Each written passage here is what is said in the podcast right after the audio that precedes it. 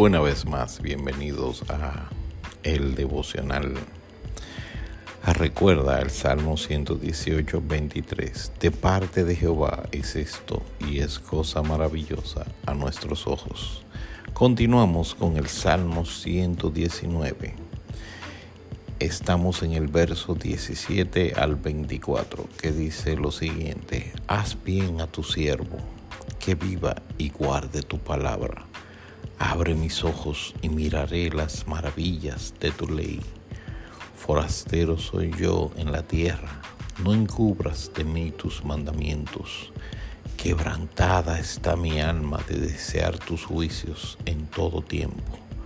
Reprendiste a los soberbios, los malditos, que se despían de tus mandamientos. Aparte de mí el oprobio y el menosprecio porque tus testimonios he guardado. Príncipes también se sentaron y hablaron contra mí, mas tu siervo meditaba en tus estatutos, pues tus testimonios son mis delicias y mis consejeros. En septiembre, mes de la Biblia, hablamos del Salmo 119, que es el Salmo de la palabra.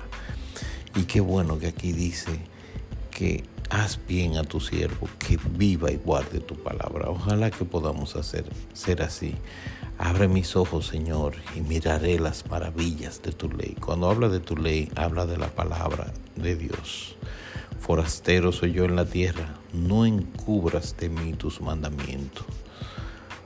Quebrantada está mi alma de desear tus juicios. Eso es un deseo por la palabra de Dios en todo tiempo. Aparta de mí el oprobio y, el menosprecio, porque tus testimonios he guardado. Eso también se refiere a la palabra.